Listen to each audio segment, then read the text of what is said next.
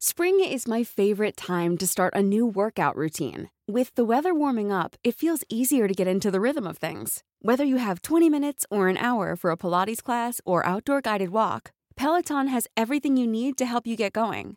Get a head start on summer with Peloton at onepeloton.com.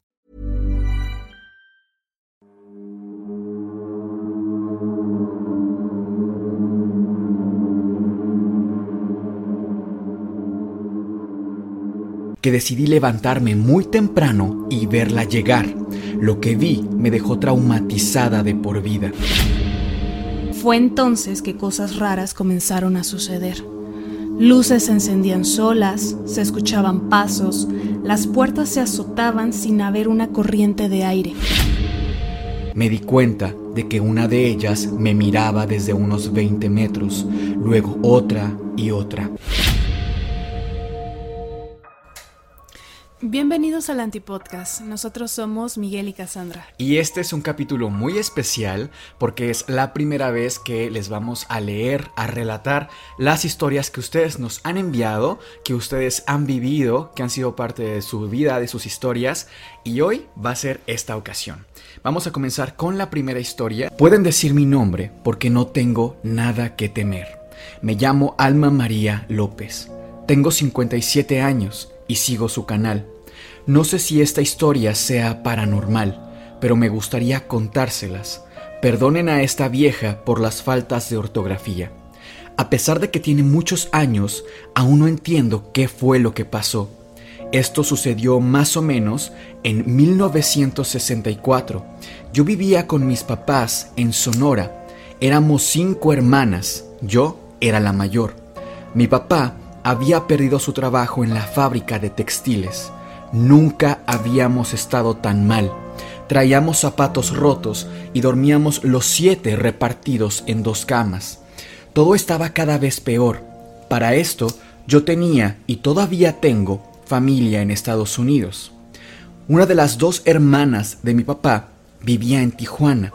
Cuando mi mamá le pidió ayuda económica a esta hermana para comprarnos comida, ropa y cosas que de verdad nos hacían mucha falta, mi tía sí mandó algo de dinero, pero le dijo a mi mamá que podía cuidar a una de sus hijas y darle techo y comida temporal hasta que las cosas mejoraran, y así podría gastar menos.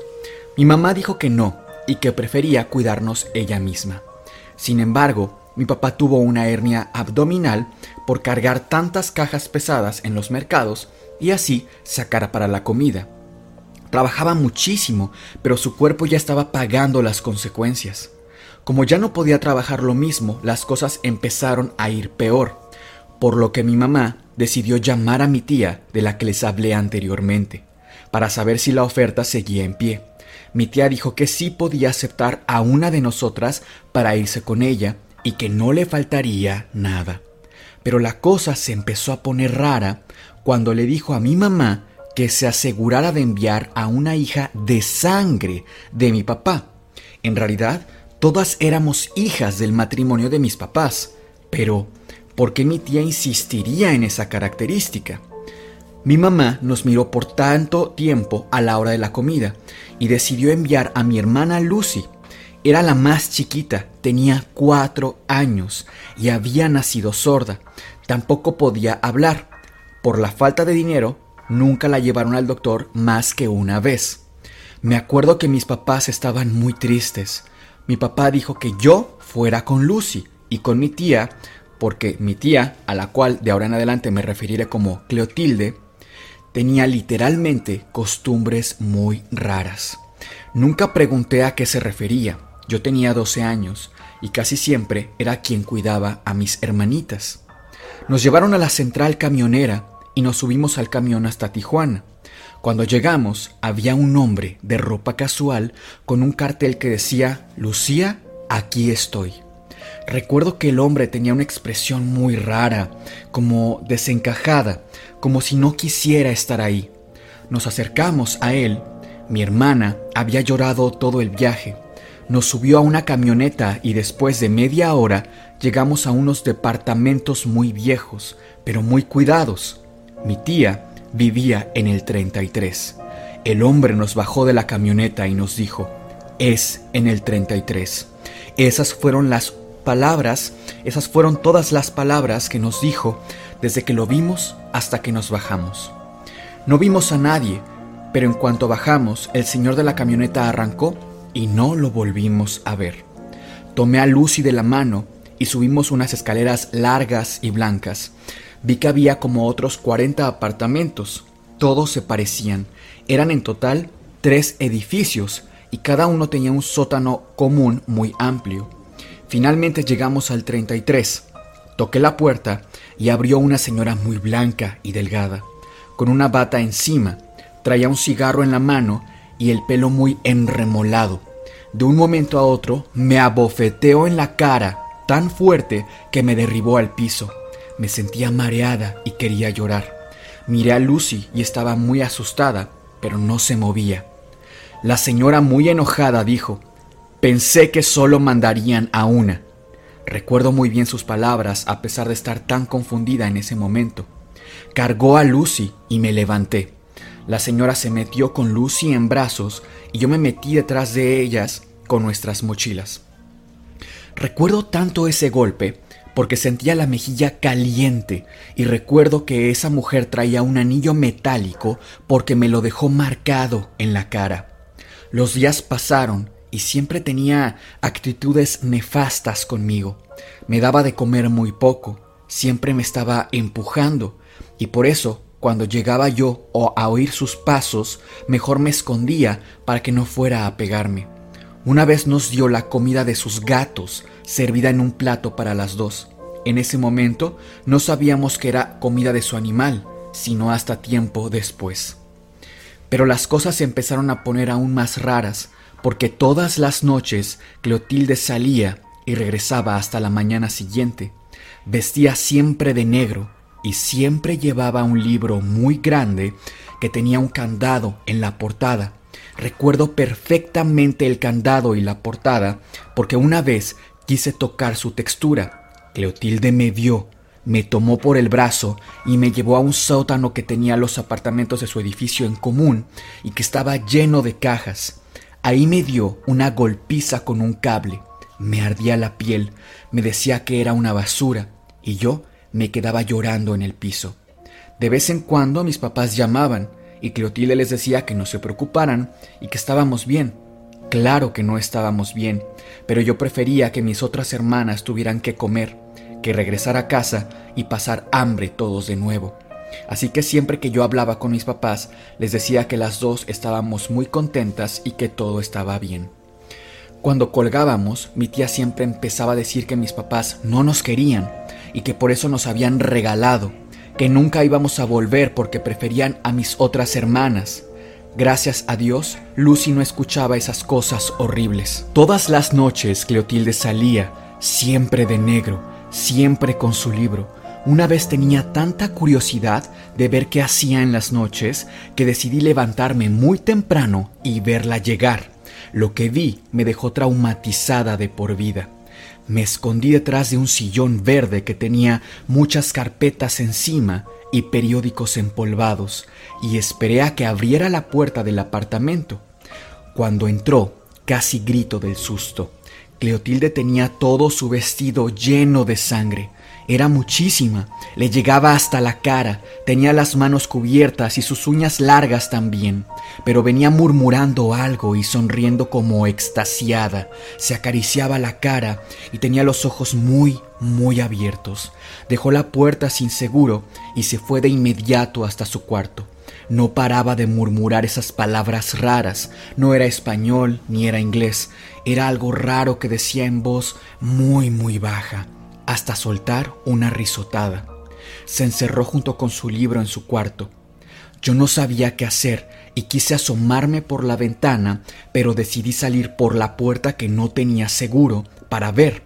Me di cuenta de que el, del sótano de los apartamentos de enfrente iban saliendo otras mujeres vestidas muy parecido a Clotilde, todas de negro y con sus vestidos llenos de sangre exactamente como mi tía. Todas tenían una expresión muy rara, como si estuviesen muy felices, pero no una felicidad buena, como extasiadas. Iban haciendo una especie de rezo que yo no conocía.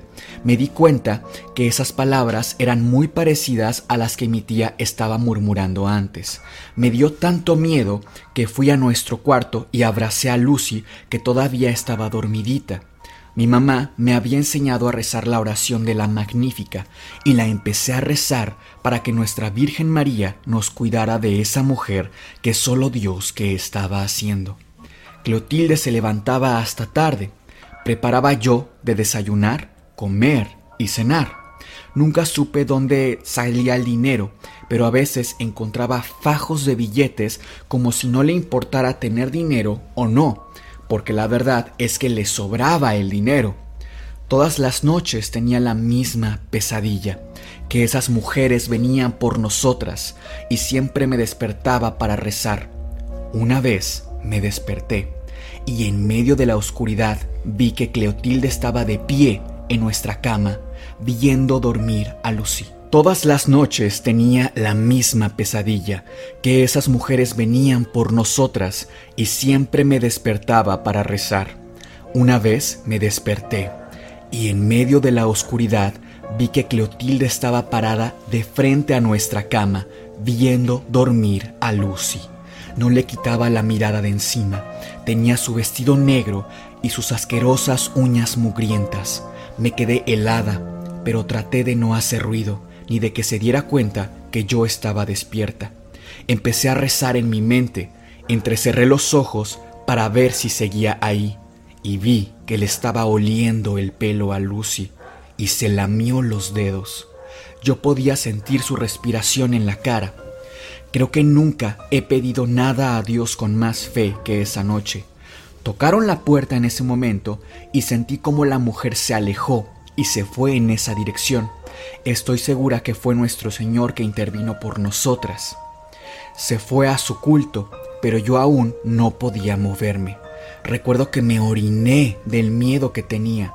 Cuando escuché que Clotilde cerró la puerta, esperé unos minutos y me levanté.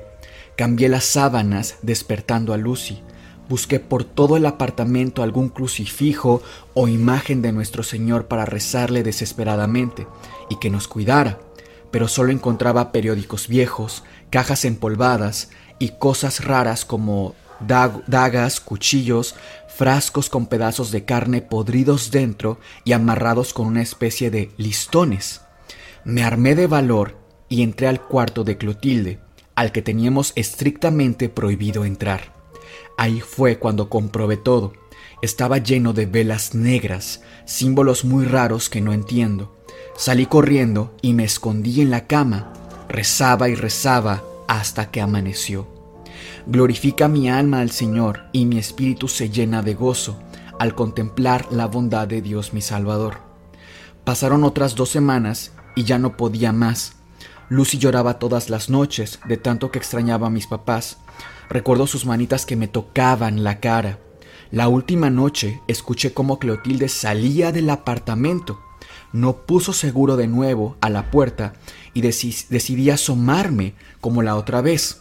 Estaban todas esas mujeres en medio de la oscuridad. La mayoría traía velas negras encendidas. Pasaron otras dos semanas y ya no podía más. Lucy lloraba todas las noches de tanto que extrañaba a mis papás. Recuerdo sus manitas que me tocaban la cara.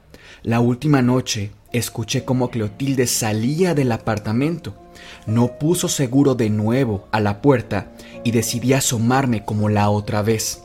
Estaban todas esas mujeres en medio de la oscuridad. La mayoría traía velas negras encendidas. Me di cuenta de que una de ellas me miraba desde unos 20 metros, luego otra y otra. Todas me veían y empezaron a caminar hacia el apartamento. Venían por mí. Estaba aterrada. Por un momento me privé. Me quedé sin poder moverme. Intenté ir por mi hermanita, pero no me respondían las piernas. Solo podía rezar. Cuando por fin ya pude moverme, sentí un golpe muy fuerte en la cabeza.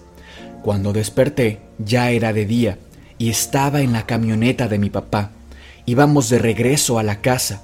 Me sentía muy confundida y lo más horrible de todo estaba por venir. Cuando llegué a casa, mi mamá me abrazó llorando. Le pregunté dónde estaba Lucy y no me decía nada. Solo se quedaban todos en silencio. Yo le decía a mi mamá que teníamos que regresar por Lucy. Me llevaron con muchos esfuerzos a un psicólogo y me decía que Lucy no era real, que era mi imaginación. Me duele tanto que haya negado a mi hermana. Me dolió por años. Me hacían sentir que yo estaba loca. Nunca perdoné a mis papás. Años después fui a los apartamentos y sí existían, pero estaban vacíos para ese momento. Muchos años más tarde, a otra de mis hermanas le dio cáncer y en su lecho de muerte me dijo que ella también recordaba a Lucy. Envío este mensaje de forma anónima porque es una historia que marcó a mi familia de por vida. Esto le sucedió a mi hermana. Se llama Ana. Ella es tres años más grande que yo. Antes de seguir, necesito dar un poco de contexto. Nosotros vivíamos en Ciudad de México. No somos una familia rica, pero tampoco hemos padecido precariedades. Siempre pudimos permitirnos salir de vacaciones e ir a escuelas privadas. En casa éramos mis padres, mi hermana y yo. Mi hermana y yo somos muy diferentes. Yo soy muy retraída y aislada. Mi hermana, por lo contrario, es, bueno, era la chica más ambientada, muy sociable, siempre salía a las fiestas, casi nunca estaba en la casa. Ella tenía 19 años para ese entonces. Estaba comenzando una relación con un tipo 5 años mayor que ella. Se llama René. Él era un tipo moreno, más o menos alto y con cuerpo atlético. René comenzó siendo muy atento con ella. Se conocieron en la universidad. Ana acababa de entrar a estudiar arquitectura y René estaba en el último año de la carrera de psicología. Parecía ser un chico bien. Tenía su auto, trabajaba, estudiaba, tenía buenas calificaciones. Iba a la casa, incluso comía con nosotros. Todo era normal, salvo por algo. Nunca hablaba de su familia y además mi hermana jamás visitó su casa.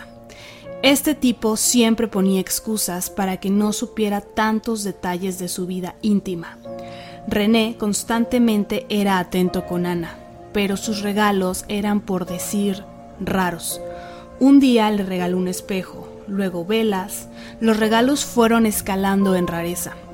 Le regaló una imagen de lo que creo era la Santa Muerte. Vale la pena recalcar que mi hermana jamás fue una persona interesada en temas de brujería, ocultismo o algo similar. En casa nadie le cuestionamos nada acerca de los regalos extraños de René, pues él tenía una personalidad muy bromista. Era un tipo que constantemente hacía bromas y con muy buen humor, así que pensamos que sus regalos eran una broma un poco pasada. Con el tiempo, René comenzó a mostrar su verdadera faceta. Era un tipo controlador, celoso, impulsivo, incluso violento. Mis padres no sabían nada de esto, ya que dentro de nuestra casa René era uno y fuera de ella era otro. Yo me daba cuenta de esto por las amigas de mi hermana, que hablaban al respecto, era un secreto a voces que ella estaba siendo violentada por él. Por alguna razón mi hermana seguía con él. Ella jamás había sido una chica que se dejara manipular o violentar por nadie, mucho menos por algún hombre. Yo intenté hablar con ella en varias ocasiones. Aunque no éramos las más cercanas, sí me preocupé. A la fecha me arrepiento. No hay día que no me lamente el no haber hablado con mis padres. Quizás pudimos haber hecho más. Todo se nos salió de las manos, se descontroló. Quizás es que elegimos el camino incorrecto, no lo sé, pero no hay día en que no me sienta culpable. René seguía yendo a mi casa. Mi hermana para ese entonces ya tenía que usar maquillaje para cubrir los moretones. Pasó un año y fue cuando la cosa comenzó a ponerse más turbia. Ella ya no salía con sus amigas, ya no iba a reuniones, nada. Solo estaba con René.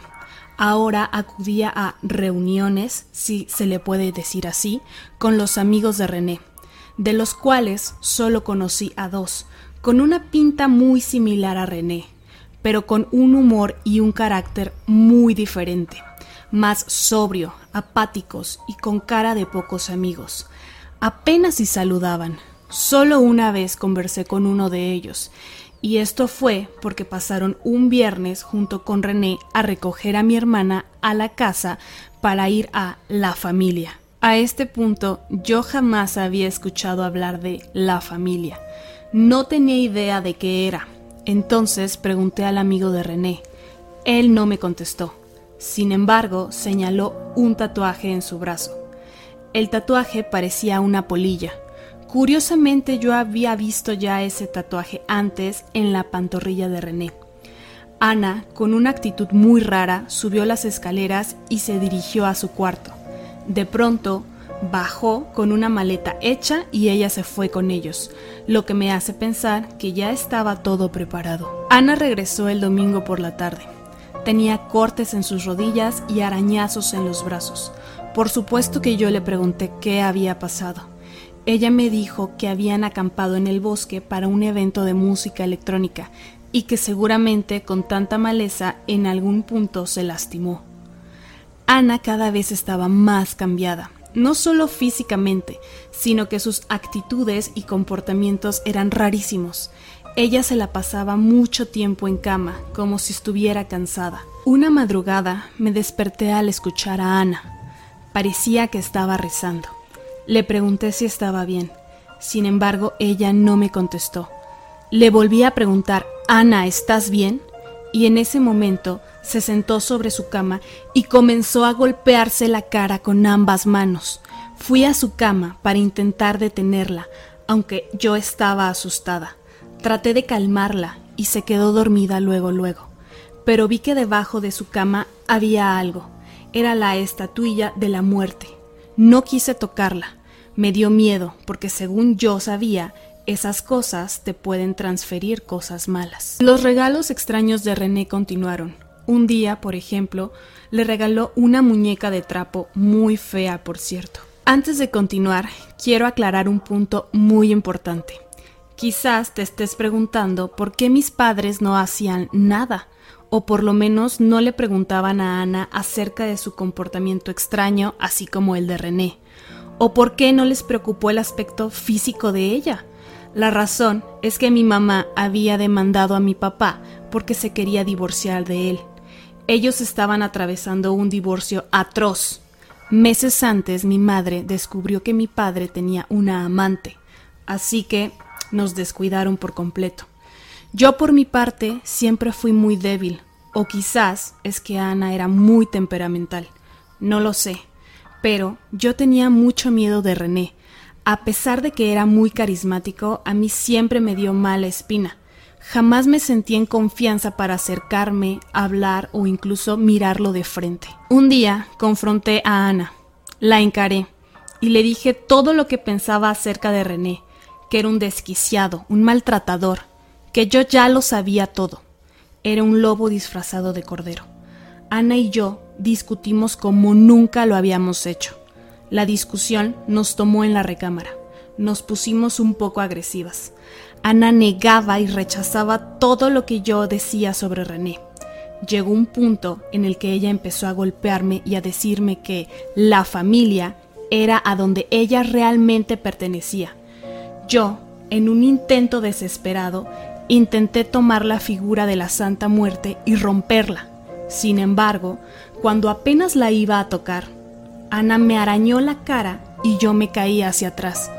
Me dijo que si me atrevía a tocar a su madre, no tenía idea de lo que nos iba a pasar a todos. Pasaron unas semanas y René comenzó a distanciarse de ella, hasta que terminaron su relación.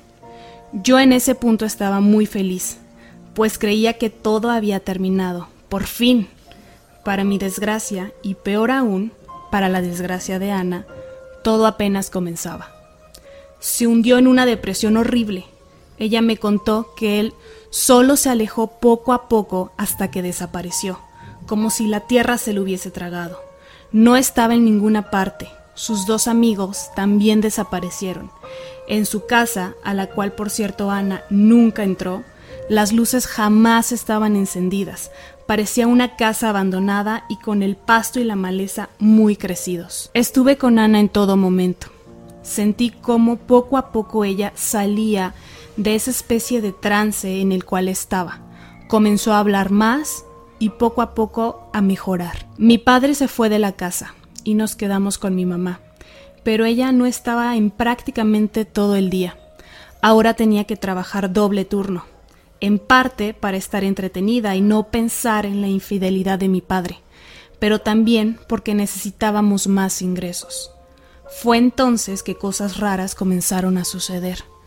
Luces se encendían solas, se escuchaban pasos, las puertas se azotaban sin haber una corriente de aire.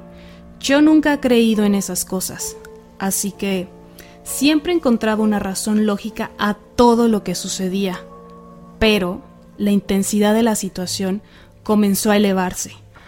Los electrodomésticos se encendían y descomponían de la nada, apenas comprábamos un televisor y se descomponía en tres días. Pensé en que nos estaban espiando, quizás para robarnos o peor aún, secuestrarnos, pues un día después de regresar de la escuela encontramos la ventana de la habitación rota pero no parecía tener que ver con actividad real, sino paranormal. Una noche hubo una tormenta terrible. Ese fue el peor día. Una corriente de aire entró directo al pasillo donde me encontraba. Todas las luces se apagaron, las puertas se azotaron y se cerraron. Comencé a escuchar los gritos de auxilio de Ana. Ella estaba en el segundo piso, en la recámara. Juro que nunca he escuchado pedir a alguien auxilio de una manera tan desesperada. Intenté subir las escaleras, pero me caí y me lastimé. Ana cada vez gritaba más fuerte. No sabía qué estaba pasando. Como pude, arrastrándome, subí las escaleras. Fui al cuarto, pero estaba cerrado. Le grité que estaba ahí, que no se preocupara. Los cuadros del pasillo comenzaron a caerse, los cristales se rompieron y estallaron en mil pedazos. Me corté las piernas y las manos, no veía nada. Cuando por fin se pudo abrir la puerta, ella salió corriendo, diciendo que alguien trató de ahorcarla. Le dije que corriera por el teléfono para llamar a la policía. Los teléfonos de la casa no tenían línea, los celulares no tenían batería. Regresamos a la planta baja para intentar huir de la casa y pedir auxilio con los vecinos, pero la puerta estaba atascada. A este punto yo ya tenía mucho miedo. Estaba cansada, lastimada. De repente, las luces se encendieron y el estéreo del auto se encendió a todo volumen. Cuando por fin vi a Ana, no solo tenía una marca alrededor del cuello, sino que también tenía una herida sangrando en la misma área. No se veía profunda, pero sí me asusté mucho. Le ayudé a limpiarse y descubrí una marca en su cuello. Era el tatuaje de la polilla. Era el mismo tatuaje que tenía René y su amigo, el que yo creo que era el tatuaje de la familia. Llamamos a la policía y a mi madre. Poco más de media hora y llegaron. No había datos de entradas forzadas. Las cámaras de seguridad de la calle no tenían registros de personas extrañas como si no hubiera pasado nada. A Ana la llevamos al hospital y en efecto la habían tratado de estrangular, pero afortunadamente ella estaba bien. Los días pasaron y parecía que todo estaba retornando a la normalidad. Un día, platicando con Ana acerca de lo que pasó ese día, ella comenzó a llorar descontroladamente y me confesó algo horrible. Me comentó que todo el tiempo que estuvo con René estuvo en un culto, donde sacrificaban animales, bebían sangre de estos y adoraban a la Santa Muerte. Pero eso no era lo peor. René hacía tiempo, antes de conocer a Ana, había pactado con la Santa Muerte algo muy preciado para él, la vida de su madre, ya que ésta tenía cáncer y, cuando conoció a Ana, y después de involucrarla y enamorarla, ofreció su alma a esta entidad para compensar la vida de su madre. Ana, al momento de esto, no era plenamente consciente de lo que estaba sucediendo, pues comenta que previo al ritual ingirieron alucinógenos. No se pudo forzar, aparte de que prácticamente era la única mujer dentro del culto. Le hubiese resultado imposible escapar bajo esas condiciones. Ella estaba convencida de que esa entidad venía a cobrarse su alma, que iba a llevársela, y a mí, a este punto, ya no me sonaba tan descabellado. René siempre fue un desquiciado, un enfermo. Sería capaz de todo, de eso y más. Ana comenzó a sugestionarse cada vez más. Todo el tiempo se sentía perseguida, observada, no podía dormir. El más mínimo ruido le causaba temor. Mi madre la llevó al psicólogo y estuvo en terapia un tiempo. Mejoraba, pero recaía constantemente. Los sucesos extraños en la casa regresaron nuevamente a suceder. A veces encontrábamos animales muertos en el patio, botellas de refresco llenas de líquidos extraños y con un olor fétido. Un día, al llegar a la casa, encontré a Ana llorando descontroladamente. Estaba en el cuarto con la muñeca de trapo que alguna vez le regaló René, despedazándola en sus manos con ayuda de unas tijeras. La muñeca estaba llena de pelo. Parecía que era el pelo de Ana, pues ella tenía el cabello rubio y largo. Ana estaba temblando. Me miró y me dijo que ya no podía más, que su final estaba cerca. Ella lo sentía.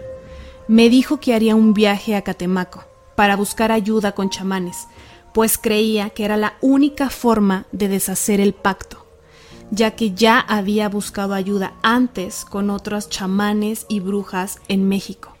Me pidió que la acompañara. Yo le dije que no era creyente en nada de eso, pero que si eso la haría sentir mejor, yo la acompañaría. Ana ya sabía a dónde tenía que acudir, pues previamente se había contactado para recibir indicaciones. Fuimos al día siguiente. Era una casa muy humilde, con un olor raro. Un hombre con apariencia extraña nos recibió muy amablemente.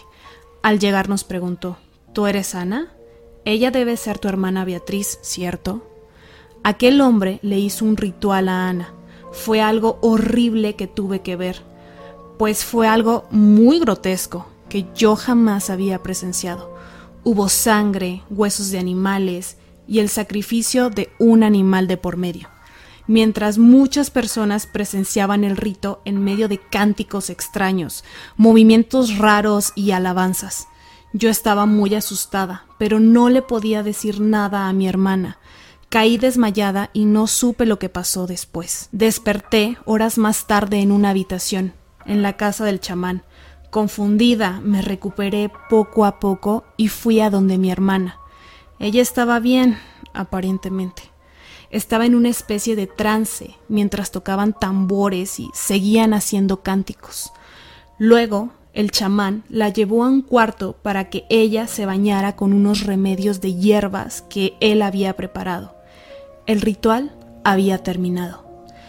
El chamán nos comentó que había hecho todo lo que estaba en sus manos para romper ese pacto, pero que era una entidad sumamente fuerte y que no nos garantizaba que hubiera salido del todo bien incluso que probablemente habría necesidad de otro ritual más adelante.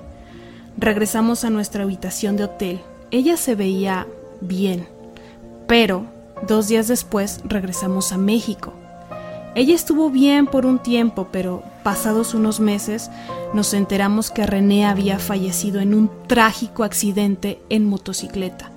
Esto incluso salió en los periódicos por lo trágico que fue ella comenzó a decaer nuevamente. No había nada que la detuviera. Comenzó a caerse su cabello y tiempo después nos dimos cuenta que Ana era quien se lo estaba arrancando a sí misma. Comenzó a hacerse cortes en el cuerpo y a hablar sola, deambulando sin rumbo por toda la casa. Mi madre y yo la llevamos al psiquiatra. Diagnosticaron esquizofrenia. Estuvo bajo tratamiento y nos aseguraron de que tomara todos sus medicamentos porque era muy importante. A pesar de darle todos los medicamentos al pie de la letra a Ana, nosotras no veíamos que ella mejorara mucho. Al contrario, empeoraba.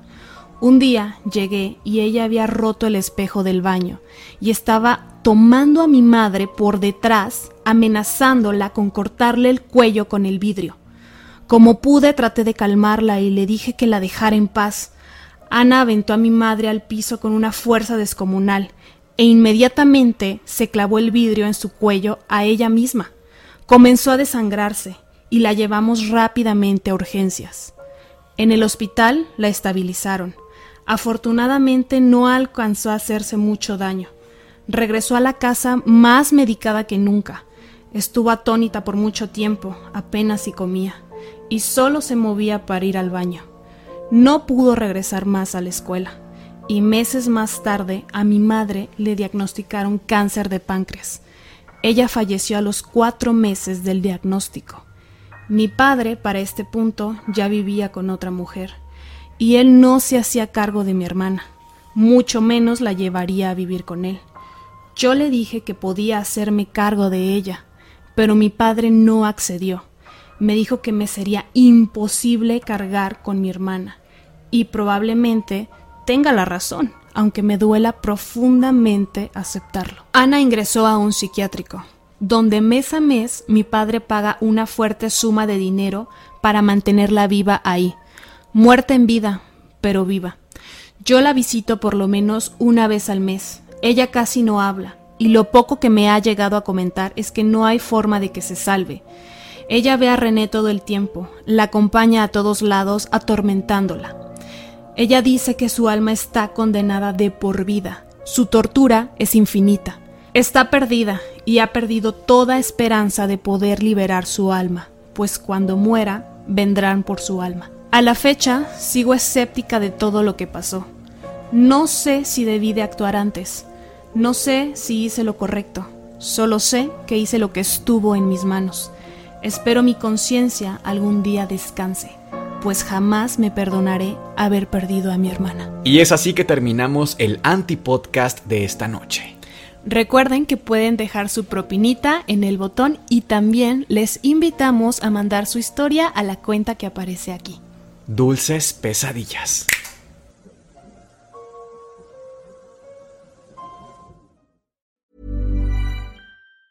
Hi, I'm Daniel, founder of Pretty Litter. Did you know cats tend to hide symptoms of sickness and pain? I learned this the hard way after losing my cat, Gingy. So I created Pretty Litter, a health monitoring litter that helps detect early signs of illness by changing colors, saving you money and potentially your cat's life. Pretty Litter is veterinarian developed, and it's the easiest way to keep tabs on your fur baby's health right at home. Go to prettylitter.com and use code ACAST for 20% off your first order and a free cat toy. Terms and conditions apply. See site for details.